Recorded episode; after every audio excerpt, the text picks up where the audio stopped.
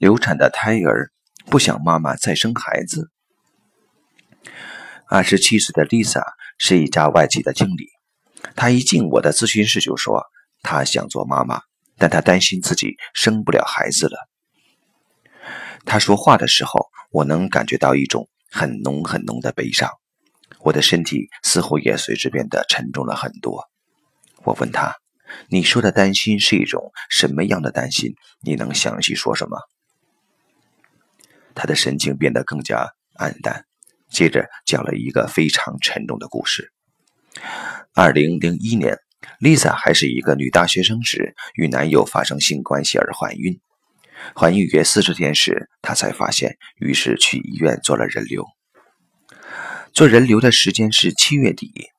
一开始她很麻木，对做人流这件事一点感觉都没有，觉得这不过是一件很平常的事罢了。但八月初的某一天，他的情绪突然崩溃，嚎啕大哭起来，眼泪和悲伤似乎无穷无尽，怎么都止不住。从此，他的身体也突然崩溃，一下子有了很多问题，如盆腔炎。因而，他向学校请了一段时间的假，直到国庆节后，他才去学校。去学校的日期，他记得是十月五日。时间是疗伤的良药，但这一点对 Lisa 并不成立。后来，她大学毕业，顺利找了一份好工作，她钟爱的男友也成了她丈夫，两人很恩爱，而公公婆婆对她也很好。总之，一切顺利。但流产导致的悲伤不仅挥之不去，而且越来越浓。此外，她还有一个隐隐的感觉：流产的胎儿恨她。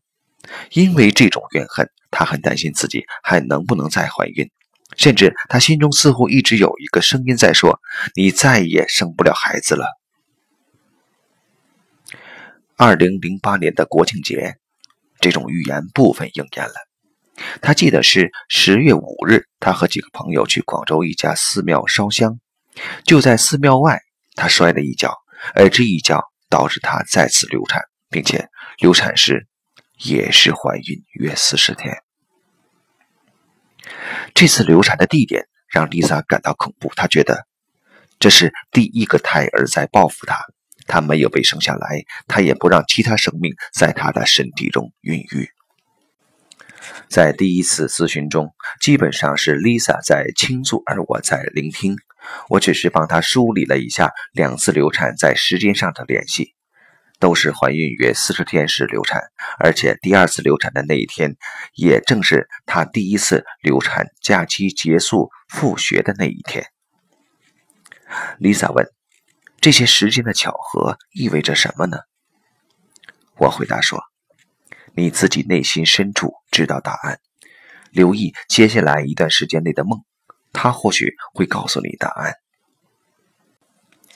果不其然。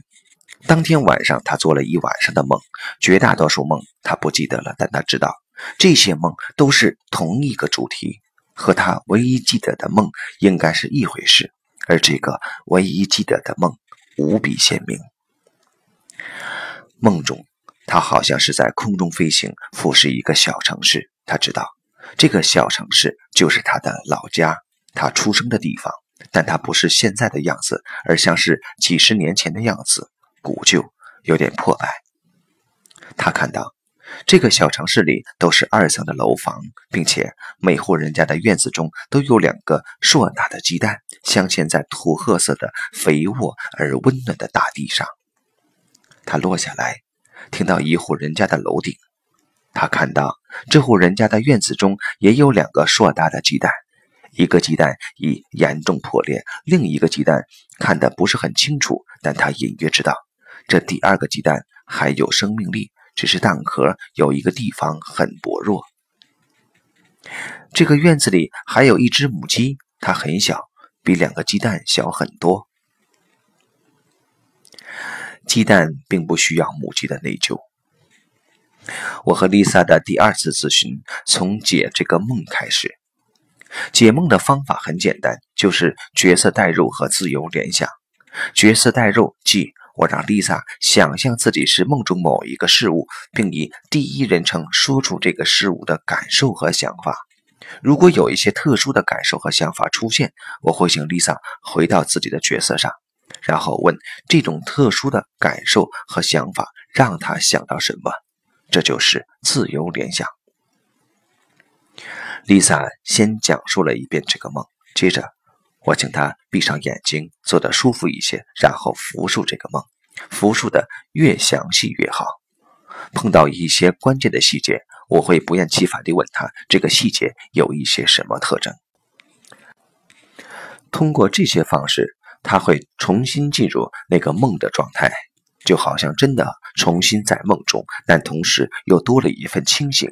这份清醒可以帮助他觉察。第一个关键的角色就是在飞行的丽萨。当丽萨复述梦而讲到她落在那栋房子的房顶时，我问她：“你有什么感受或想法？”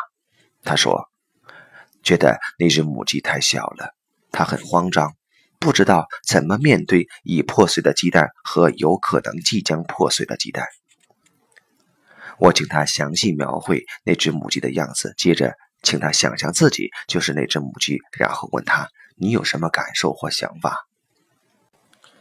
他回答说：“我觉得惶恐、害怕和虚弱。我的一个孩子破碎了，救不回来了，我好内疚。另一个孩子的蛋壳那么脆弱，我害怕它也会破碎。”我请他详细描绘那个破碎的鸡蛋的样子。并让他想象自己就是那个鸡蛋，然后问他：“你有什么感受或想法？”前两次角色代入时，一切进行的很顺利，但这一次出现了困难。我请丽萨代入破碎鸡蛋的角色，但丽萨讲话时却仍然以母鸡的角色说话，说：“我对不起你，你太可怜了，请你原谅我，我这么虚弱，我不知道怎么面对你，求求你不要怨恨我，等等。”我提醒丽萨这一天，让她回到自己的角色上，也即在房顶上俯视这个院子的丽萨的角色上。暂停一会儿，接着我再请她带入破碎鸡蛋的角色，并特别提醒她要用“我”开头讲话。这次很顺利，丽萨说：“我很平静，我觉得无所谓，事情已经这样了，我谁都不恨。”最后。我请他详细描绘第二个鸡蛋的样子。他说他看不清楚。没关系，你可以描绘这个鸡蛋所在的位置和它给你的感觉。不清楚也是一种细节。他描绘了一番，尤其强调第一个鸡蛋在第二个鸡蛋的左侧，两个鸡蛋挨得很近。我请他带入第二个鸡蛋的角色，然后问他：“你有什么感受或想法？”